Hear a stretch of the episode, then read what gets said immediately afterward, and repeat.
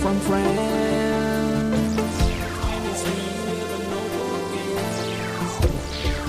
From friends. Ja, Books from Friends. 23 with an own book ends. Mein Name ist Christian Drastil und ich werde 2023 mein Buch fertigstellen.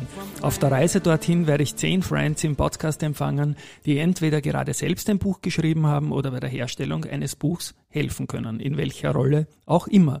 Los geht es heute mit Barbara Deisenberger, Autorin von Eine Geschichte in Weiß und sehr gute bekannte Freundin. Wir arbeiten beide auch am Stadtteilmagazin für Essling mit und hier und da ist Barbara auch meine Karaoke-Mitsängerin in und aus Essling. Liebe Barbara, Servus und herzlich willkommen bei mir im Studio. Hallo Christian.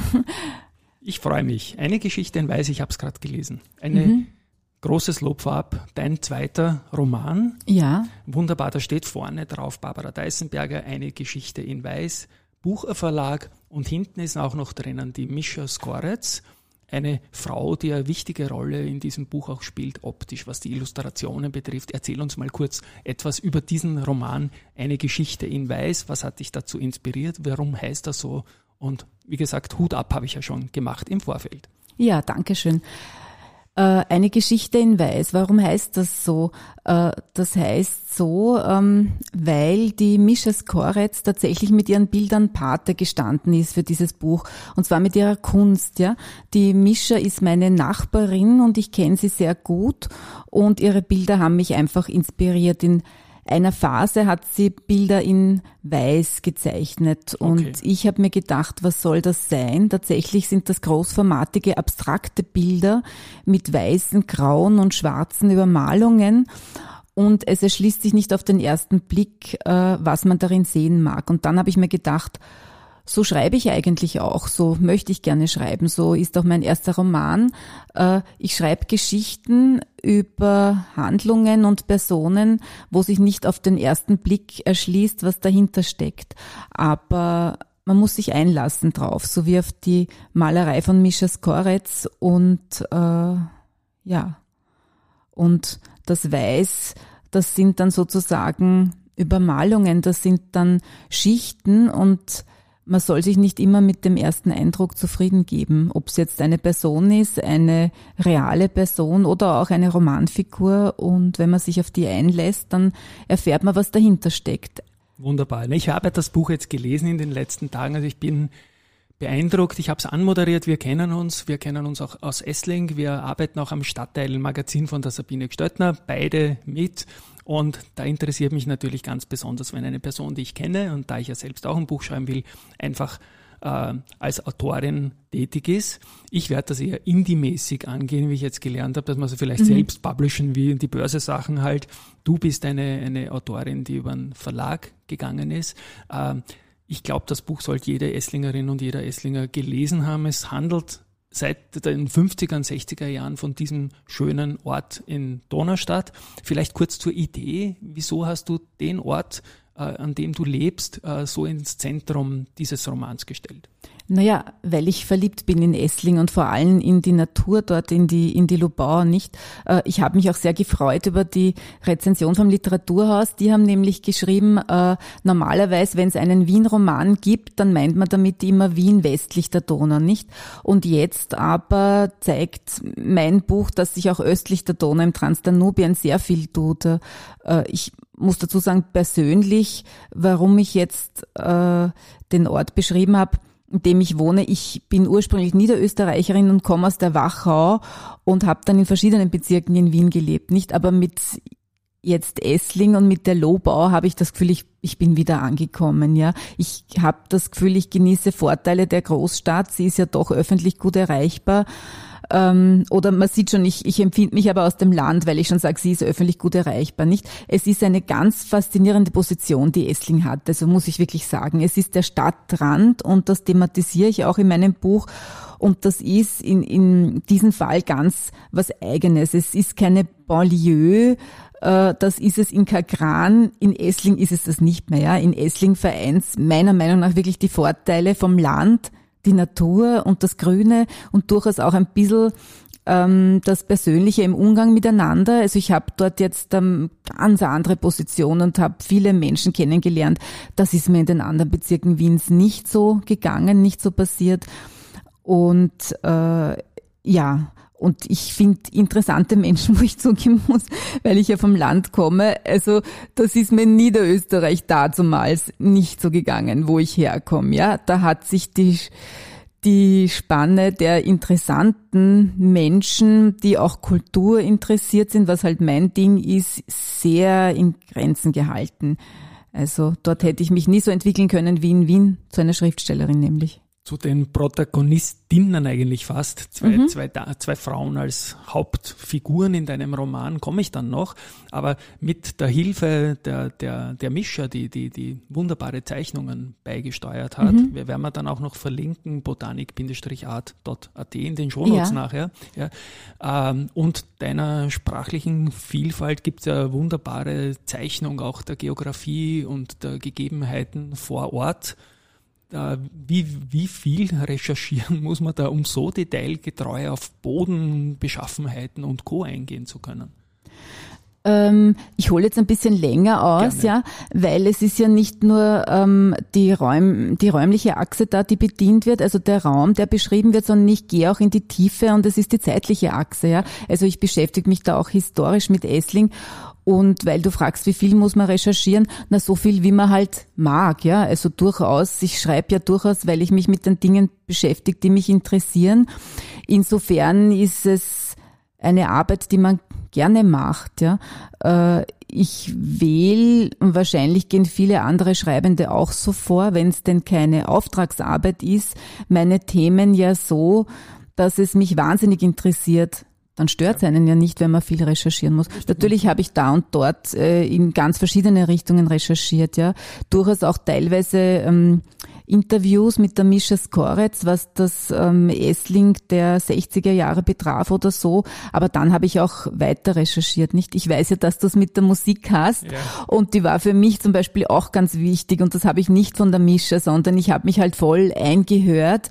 Äh, was war denn in diesen Jahren, wo, der, wo die ähm, Minna, meine fiktive Romanfigur, das und dieses erlebt haben soll oder erlebt, ähm, gerade äh, in der Hitparade, nicht? Was gab es gerade Lied, die habe ich mir angehört und aus dem habe ich mich dann teilweise auch für die Handlung inspirieren lassen, nicht? Dann mhm.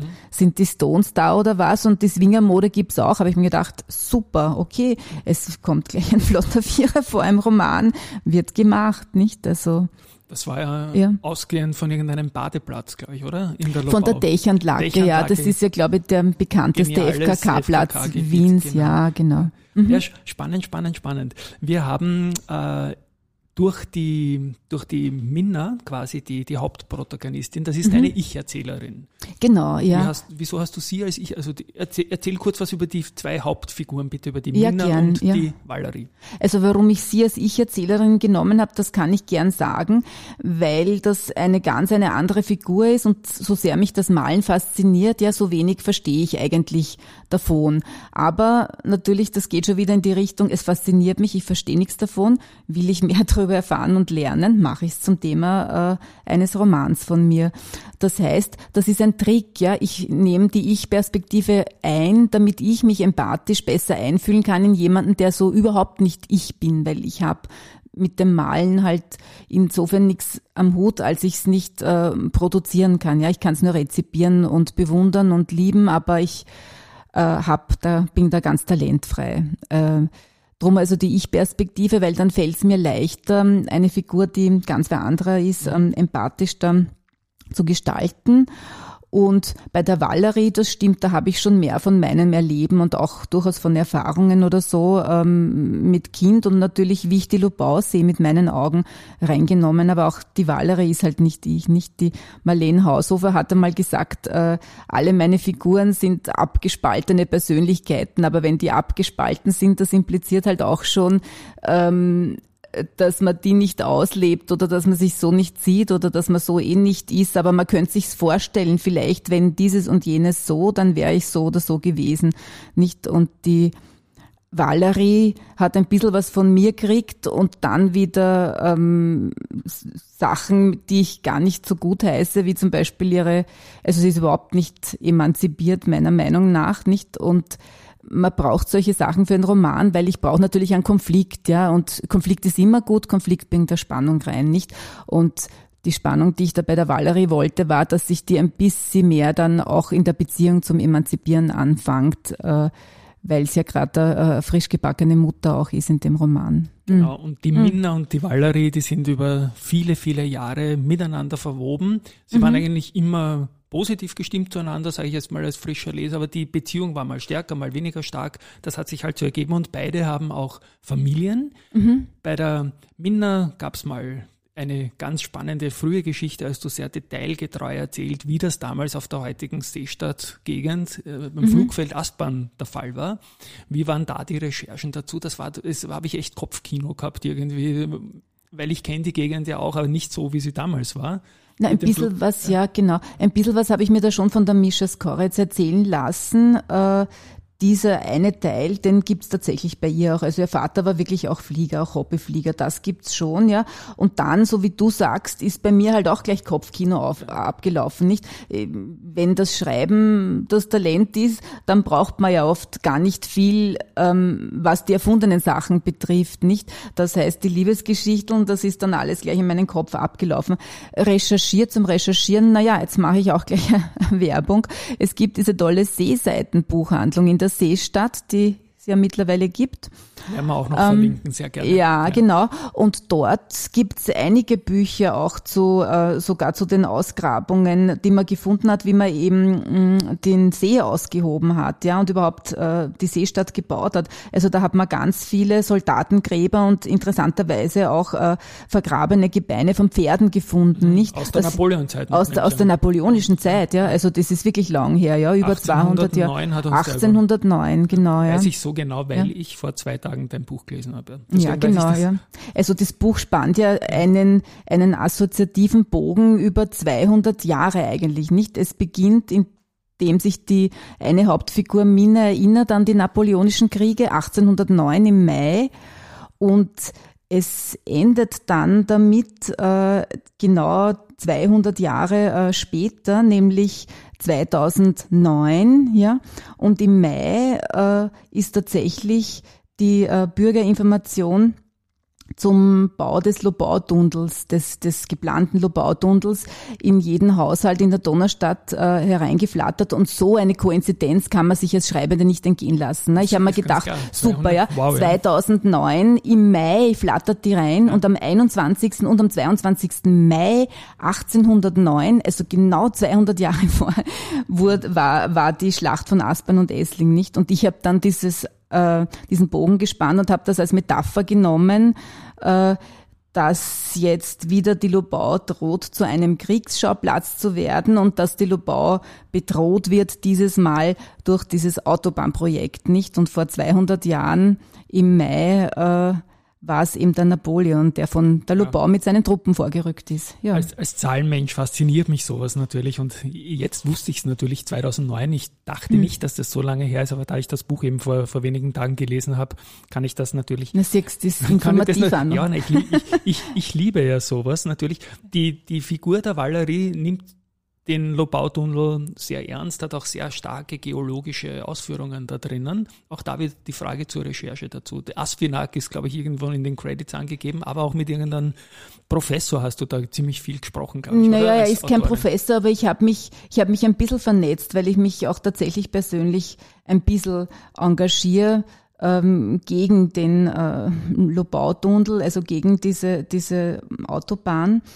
Äh, und da gibt's den Wolfgang äh, Rehm, ich darf ihn äh, namentlich nennen, von der Organisation Virus nicht. Und der hat mir ein bisschen geholfen bei den geologischen Sachen. Okay. Also das habe ich ganz einfach gemacht, ja, über Facebook Messenger und so waren wir in Kontakt. Ich kenne ihn persönlich auch von Vorträgen, wo ich hingegangen bin, aber da hat es sich nie ergeben, weil sozusagen da ging's um was anderes, ja. Also ja. Da werde ich jetzt nicht äh, ihm wegen Recherchen zu meinem Buch da jetzt fragen. Ja. Mhm. Naja, er wird auch mhm. angeführt hinten in den Credits natürlich. Naja, und dann ist natürlich Internet, ja, weil du dauernd ja. fragst, ja. ja. Also natürlich schaue ich in Wikipedia dieses und jenes und äh, irgendwann einmal habe ich einer Freundin gegenüber gesagt, ähm, in meiner Pension will ich einmal Geologie studieren und dann hat sie mir ein dickes Buch geschenkt und da kann man dann auch wieder irgendwas nachlesen, so halt, ja. Und die Valerie habe ich natürlich dann praktischerweise gleich zu einer Geologin gemacht, ne. Ja, das ist naheliegend. Was ja. ich nicht wusste, dass schon 14 Jahre rund um diesen Lobautunnel diskutiert wird. So lange hat es den Napoleon da nicht gegeben vor 214 Jahren.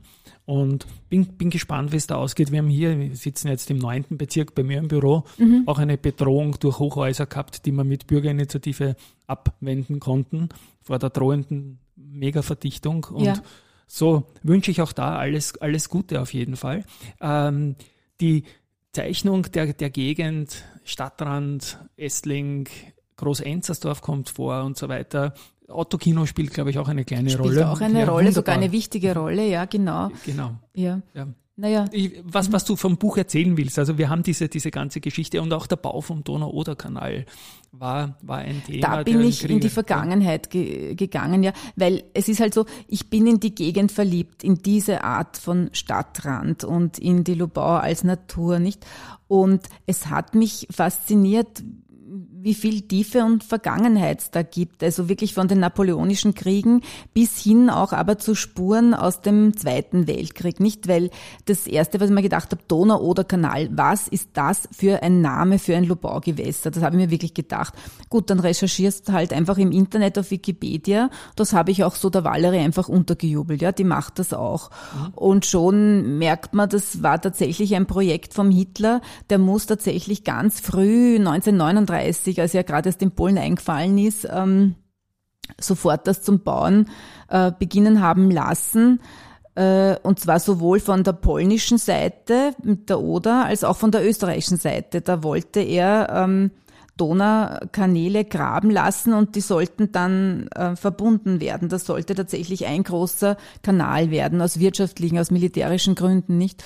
Und ähm, jetzt habe ich den Faden. Hast, hast schön erzählt, ich, ich, ich, ich ergänze. So, ich hab, das ja. wollte ich sagen. Und von Zwangsarbeitern natürlich, ja. ja. genauso wie der Ölhafen. Das ist dann das, also sobald man sagt Zweiter Weltkrieg und, und Hitler, kann man auch sofort äh, sagen, ja, und was dann gebaut wurde, da ging es nicht mit rechten Dingen so. Und natürlich ist von, von Zwangsarbeitern erbauen lassen worden. Der ganze Kanal, unser Ölhafen, unser heutiger, ja. Ja, also viele, so viele Leute in, in Essling, die fahren mit den Rädern, kennen jede Gasse auswendig. Ich kenne jede Gasse als Läufer. Und mhm. dank deines Buchs habe ich da auch ein gutes Geobildungswissen jetzt bekommen über viele Dinge, die ich so noch nicht wusste. Also wie gesagt, der großer Tipp für alle Esslinger und Esslingerinnen. Und du erwähnst in den Credits zu den Inspirationen auch noch das Buch von der Sophie Schwinzack, eine ganz, ganz tolle Frau, die hat einen kleinen Almanach geschrieben da in die Richtung mehrere hundert Seiten auch über die Geschichte von Aspern, Essling und Großenzersdorf vor allem, glaube ich, war dieses ja, Sammelbuch. Ja, die war natürlich auch wichtig für die ja. Recherche, das ist ganz klar, ja. Also da kommt man an der Sophie Schwinsackel nicht vorbei, wenn man sich mit der Gegend beschäftigt und auch nur ein bisschen in die Vergangenheit. Die hat ein ganz tolles Werk geschrieben und das ist eine wahnsinnig intelligente und gebildete Frau, die jetzt 96 Jahre alt ist und immer noch allein in einem Haus in Essling lebt und zurechtkommt und ein Gedächtnis hat, Kurzzeit- und Langzeitgedächtnis, Hut ab. Also es ist eine beeindruckende Persönlichkeit. Genau. Großes Vorbild für mich, die Sophie Schwinsackel. Ja, für mich auch. Also wir konnten uns ja, Verzeihung, mal eine Stunde unterhalten mit ihr in einem Lokal, da ist sie gekommen. Das war, es war einfach wunderbar, mit ihr über die Geschichte zu sprechen und so eine wie für Frauen. Liebe Grüße an der Stelle und ich werde mir erlauben, weil es in meinem Podcast ist, zwei Tipps für Esslingerinnen und Esslinger und alle anderen auch noch zu geben. Äh, deinen Roman und das Buch von der, von der Sophie Schwinzackel ist sicher eher mit Lokalkolorit. Ja. Ein Roman geht natürlich auch über die Geografie und über die Ortsansässigkeit hinaus. Jetzt habe ich dann noch eine Frage an dich als Autorin. Du hast Malika mhm. verlegt als ersten Roman. Ich glaube, mhm. das wann war das? 2017 oder so? Gell? Das war 2017 im Herbst, ja. ja und jetzt eben mit der Geschichte, eine Geschichte in Weiß, äh, deinen zweiten Roman. Äh, ich habe mich geoutet, ich werde ein Buch rausbringen, aber mhm. eher einfach um das Buch zu haben einmal. Ja, mhm. als, als Verleger sagen, ich muss ja auch mal ein Buch schreiben. Ich habe einige Fachbücher geschrieben, aber halt keinen Roman. Und der Roman steht jetzt an. Hast du irgendeinen Tipp für Leute wie mich, die ein Buch schreiben wollen? Ist da irgend, wie geht man das am besten dann an, wenn er sagt, ich bin happy mit meinem Skript, aber mit wem rede ich jetzt überhaupt?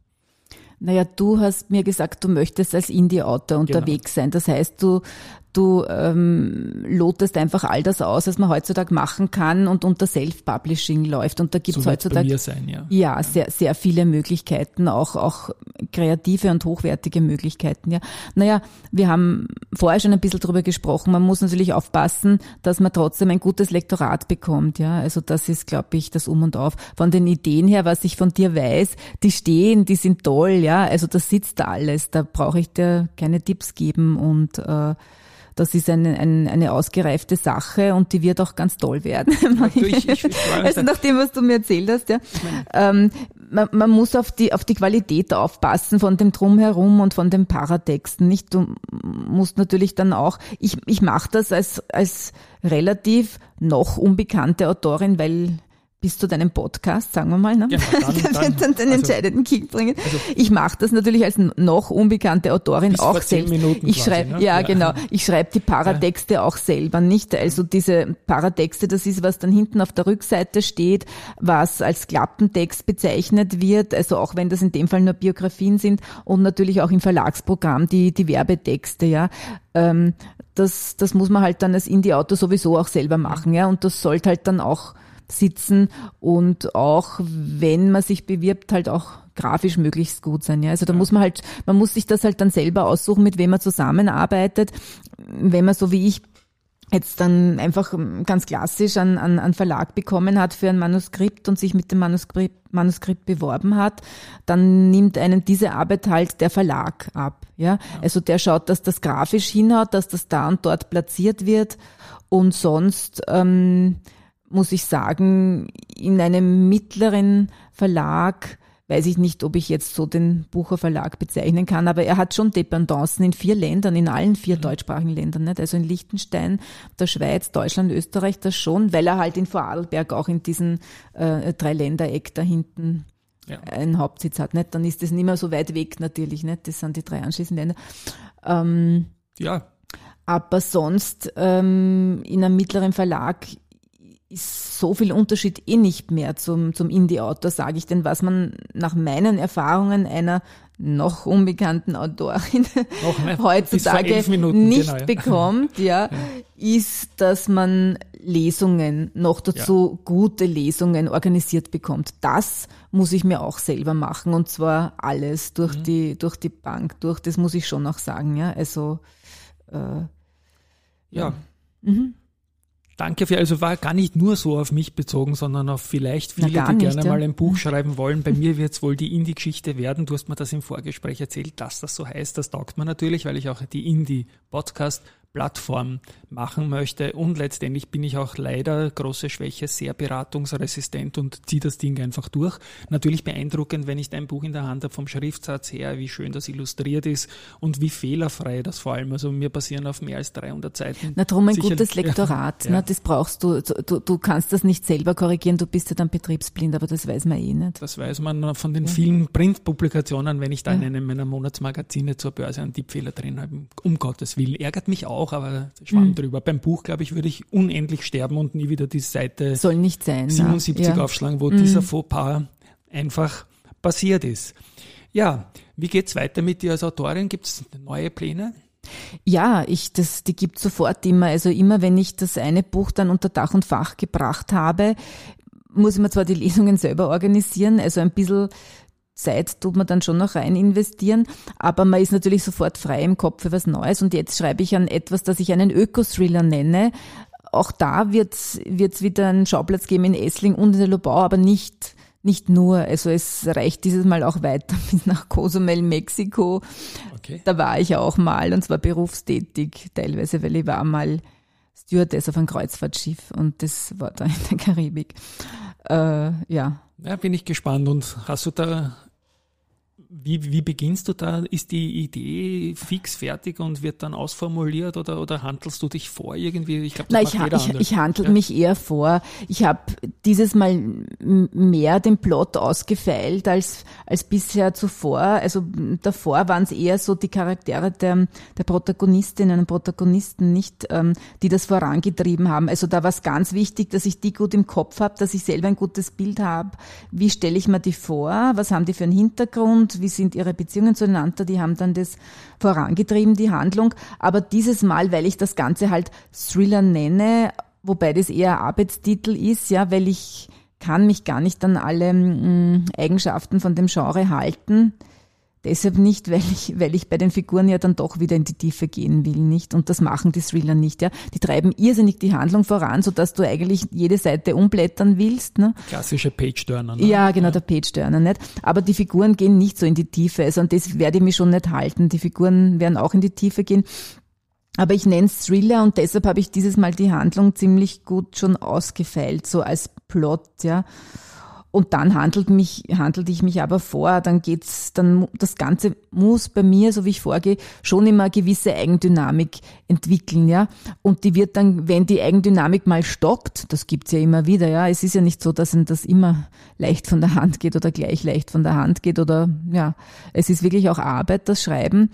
Dann muss man sich halt selber wieder füttern, ja. Dann fängt man zum Recherchieren wieder an, mehr, ähm, äh, hört sich um, oder in meinem Fall muss ich schon noch sagen, da halte ich es mit dem Handge, gehe ich dann einfach in die Natur, ja, und mache ganz was anderes und lass mich auslüften, ja. Und oft, wenn ich dann nach einem Kilometer Schwimmen zurückkomme, ist es wirklich wahr keine Angeberei. Äh, dann denke ich mir, jetzt, jetzt weiß ich, wie ich die Figur anlege, jetzt weiß ich, wie es weitergeht, jetzt weiß ich, was das Problem ist, dann weiß ich es wirklich und ja. ich habe aber vorher nicht drüber nachgedacht. Also dann ist das Auslüften und mal ganz was anderes machen auch sehr wichtig. Mhm. Und die Seeroseninsel, die die Valerie, die die Figur Valerie beschrieben hat, die kenne ich auch. Ja, dort, die kennst dort, du auch. Dort gehe ich immer wieder schwimmen und dort sieht man sich manchmal auch als Da als, haben wir uns als, schon getroffen, auch genau, genau dich so und die Sabine. Nicht so ja. weit, genau. Mhm. Liebe Barbara, das klingt alles sehr, sehr, sehr gut. Ähm, ich habe viel gelernt. Genauso, das war auch ein bisschen ein Subziel von mir. Ich wollte dein Buch besprechen, weil es mir gefallen hat, dich da als Erster in der Serie reinzunehmen. Wir werden es auch in Essling, in unserem tätigen Umfeld, da tut sich ja Großartiges, werden wir das verlinken dann auch natürlich. Und ja, ich habe hab dich da bewusst an den Beginn genommen, weil es doch etwas anderes ist äh, von, von der Qualität her als das, was ich da vielleicht drauf haben werde, auch vom, von der Größe des Projekts. Ja. Das Aber Vergleichen lassen wir jetzt gleich einmal wieder. Aber ja. es ist mir eine große Ehre, super, dass ich das beginnen durfte jetzt im Jänner. Mhm. Genau, das ist die erste Folge in dieser Serie jetzt mal gewesen. Books from Friends 23 with an Own Book Ends. Die komische Musik, die ich am Anfang eingespielt habe, die spiele ich jetzt im Abspann nochmal ein, habe es natürlich selbst gemacht, das hört man auch. Und im Bo wir waren ja mal Karaoke singen und machen das in den super nächsten das, Tagen ja, wieder mal. Mhm. Bei der Stelle lassen wir auch noch Kurt und Renate lieb grüßen und Tschüss und Baba von meiner Seite. Und Kurt mitgrüßen. genau.